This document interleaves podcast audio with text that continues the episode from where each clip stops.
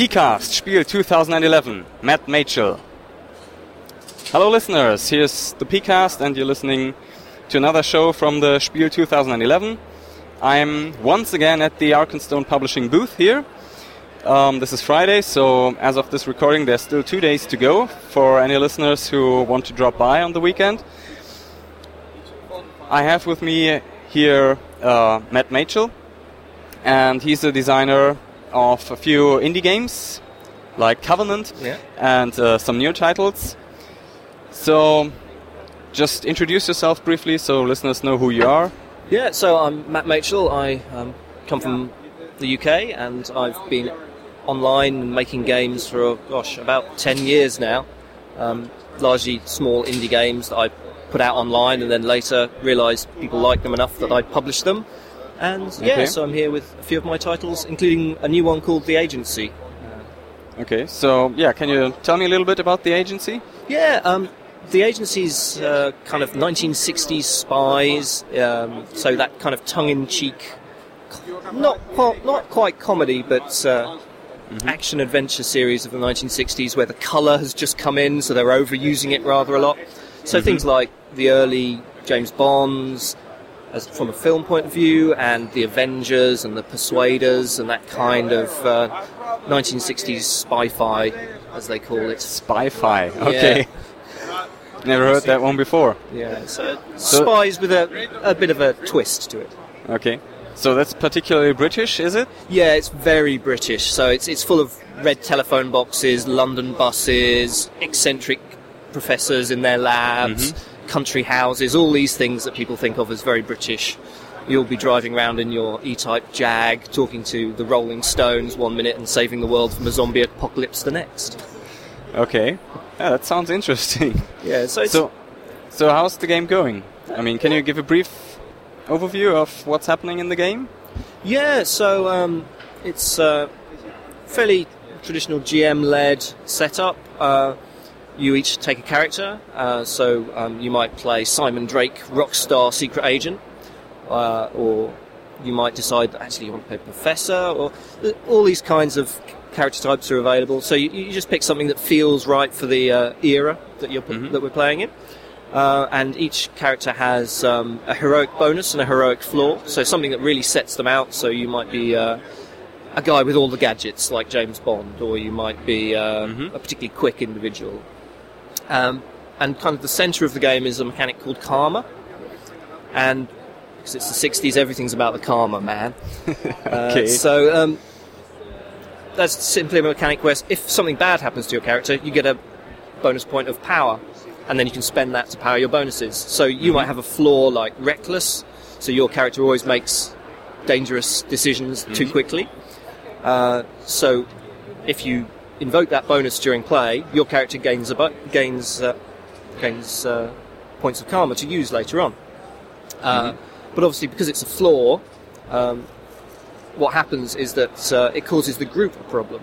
So it creates uh, a pending modifier to your next dice roll if you invoke your flaw. So what that means is you'll find people going, "Oh, I really need some karma now so I can succeed. I'll activate my flaw, do something reckless." But then the next guy who's ha- who's got to go is penalised. So that guy thinks, "Oh, well, maybe I should do Okay. something as well." And so there's a cascading effect, and eventually something bad happens, or or not. So it's it's kind of a nice system to um, play around with because it kind of creates this complexity on a very simple system. Adds So, a y- layer. so you're getting the others into trouble for your own merit. yeah, basically. Okay. yeah.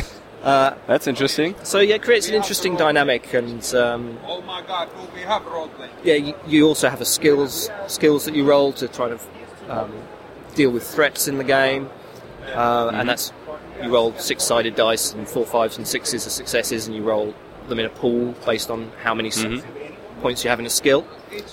Um, so fairly traditional as well. There's also a nice little mechanic called motifs, and you pick something that, as if this was a TV series, you'd always see your character have. So maybe you've got a particular theme music, or Okay. or the character is always seen ch- changing costumes between scenes. So this would be the head of Indiana Jones, for example. Yeah, exactly. And if that comes in, you can use it to heal off damage. So it's a quite nice little mechanic for bringing in those kind of elements that recur in this kind of TV series or an action adventure film. Okay, that sounds very nice. So, how's the reception of the agency at the Spiel so yeah, far? it's been pretty good so far. It's, uh, it's nice. I brought about 25 copies with me, and I think I've sold uh, five of those so far. So it's Okay. for, for day two, uh, which is pretty good, really. Yeah, I'm quite pleased. It's uh, it's a good reception. So, Okay. especially as it's English language in a, at a German fair. I'm kind of Yeah, and the, I think also yesterday hasn't been too crowded, so there's still going to be some some people dropping by. yeah. Appar- apparently, it's quieter because it's not the school holidays. Is that Yeah, right? Yeah. Previous years, right. it's always been in the school Yeah. holidays. So yeah, it's That's that's fortunate for the visitors and unfortunate for the traders. the yes. exhib- exhibitors. yeah, exhibitors or traders. Yeah.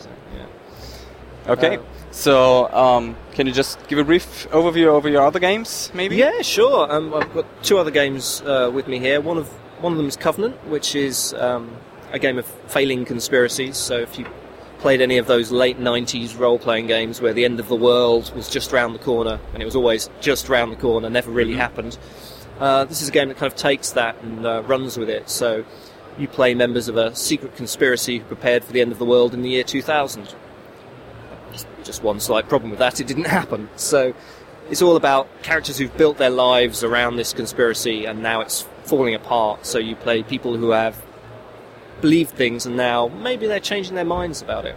And so mm-hmm. the game is about creating situations. They should probably. Yeah, exactly. I mean, they they still might not, but they should. They should, yeah. They should certainly well, reassess themselves. And the mm-hmm. game's all about reassessment. And because you're members of this secret society, you've got these pressures on your characters. They still want you to behave as you've always done. They've still get, giving you orders, and your faction within the society is still jostling for position with its with the other parts. So characters got to weigh these decisions, and maybe the conflicts that happen make them change their minds about their beliefs. And so Okay. this, the core mechanic is something called um, truisms, which are kind of like these little phrases that your character once believed. Okay. So something like out of an action movie, like um, the ends justify the means, or something like that. That once your character held up as yeah, that was a core part of their belief system, Mhm. but now it's in doubt. And through play, you'll decide yes, I believe that, or no, I don't believe that anymore. Okay. So it's about making that choice of how pretty your much about evolves. the individual characters' um, thoughts and morale or something like that. Yeah, very much about the kind of moral quandaries these characters find themselves in. So uh, it's got quite a nice um, setup for bouncing characters off each other. Okay. And there's one other game you said. Yeah, one other is uh, Pulp, which is um, not a role-playing game. It's a it's a miniatures game, so it's very very fast-playing skirmish miniatures game for two players. So in in the style of The Shadow, Doc Savage, Indiana Jones. So it's all those kind of pulpy 1930s stylistics. So one player's the evil. Yeah, so you, one of you plays the evil, nefarious. Um, Bar- uh, one of the one of the signature villains is Baron von Hoefler, which is uh, Wh- Why do the bad guys in in British fiction always have German names? actually th- I, I chose the names because they're fonts. Okay. It Looks like Hoefler is one of my favourite fonts. It's actually on my wedding ring, so Okay. I just chose that name. So yeah, there's um, and similarly you might play dinosaurs if it's a Lost World scenario. Okay. So there's all kinds of different setups you can use, or there's Oh, I should get my dinosaur figures out again. Yeah, if you've got dinosaur figures, it's ideal for that. I've got nice little Tyrannosaurus Rex and some raptors at home that I've used for scenarios. That sounds interesting. And in fact, for um, there's a big games fair in the UK called UK Games Expo, nowhere near the size of Spiel, Mm-hmm. but uh, I built a set piece ziggurat for it. So min- for demos, I've got this nice ziggurat that you can play Okay. on, race to the top and save the treasure. okay, that sounds nice. so yeah, it's a, it's a fun So game. you, usually I'm not into uh, this miniatures game, but that that sounds like quick and uh, funny also. Yeah, not yeah. just fun, but also funny probably. You do tend to find these little moments of ooh that kind of make you laugh, and Okay. it's because of the way that the game works. You've got your pool of resources that you can spend to succeed, and that is also your initiative. Mhm. Uh, so, but you can use it to kind of push to move a little bit further, or push. So what you get is you get the Indiana Jones thing of rushing and just getting underneath the the falling wall in time and just nipping past the dinosaurs to get to the uh, secret treasure, that kind of thing, which Okay. uh, I think is quite nice to have in a, a miniatures game because I've not seen it before. So that that sounds like three pretty much different games. And just like I talked to Gregor Hutton before, he also has very varying game design styles. So is that a UK thing? I think it's uh, Because when I look into the indie scene, then a lot of times the people tend to publish similar games, sort of. Like they're not the same, but they fall into the same direction. They use some of the core mechanics and so on.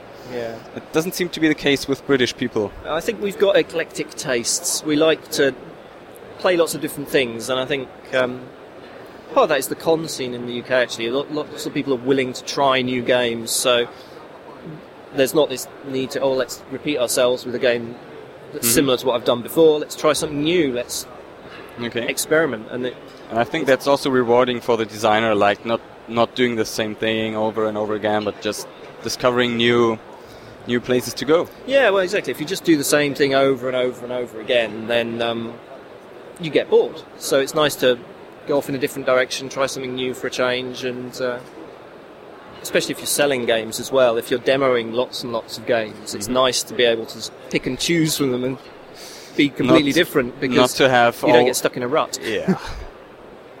so it's uh, it's not the same thing over and over again for you when people come to have a demo from you. Yeah. Okay. So, do you have any parting thoughts you want to share with us? Ah, parting thoughts. Um, yeah, I'm really enjoying Spiel. It's uh, my third time here, and Okay. yeah, I'm As a I'm customer or as an participator? I've come as a customer one year and as a exhibitor twice. So Okay. um, yeah, it's it's always impresses me with how friendly the place is and the atmosphere here is great. hmm So yeah. Okay. Yeah, I think so too. Okay, great. Matt, then I'd like to thank you for the interview and uh, like to wish you a nice Spiel. thanks very much. See ya. See ya. Vielen Dank fürs Zuhören. Wenn ihr Anregungen, Kritik oder eigene Erfahrungen oder Theorien anbringen wollt, dann schickt sie doch als Text oder Sprache an pcast.phalbe.org. Auf bald!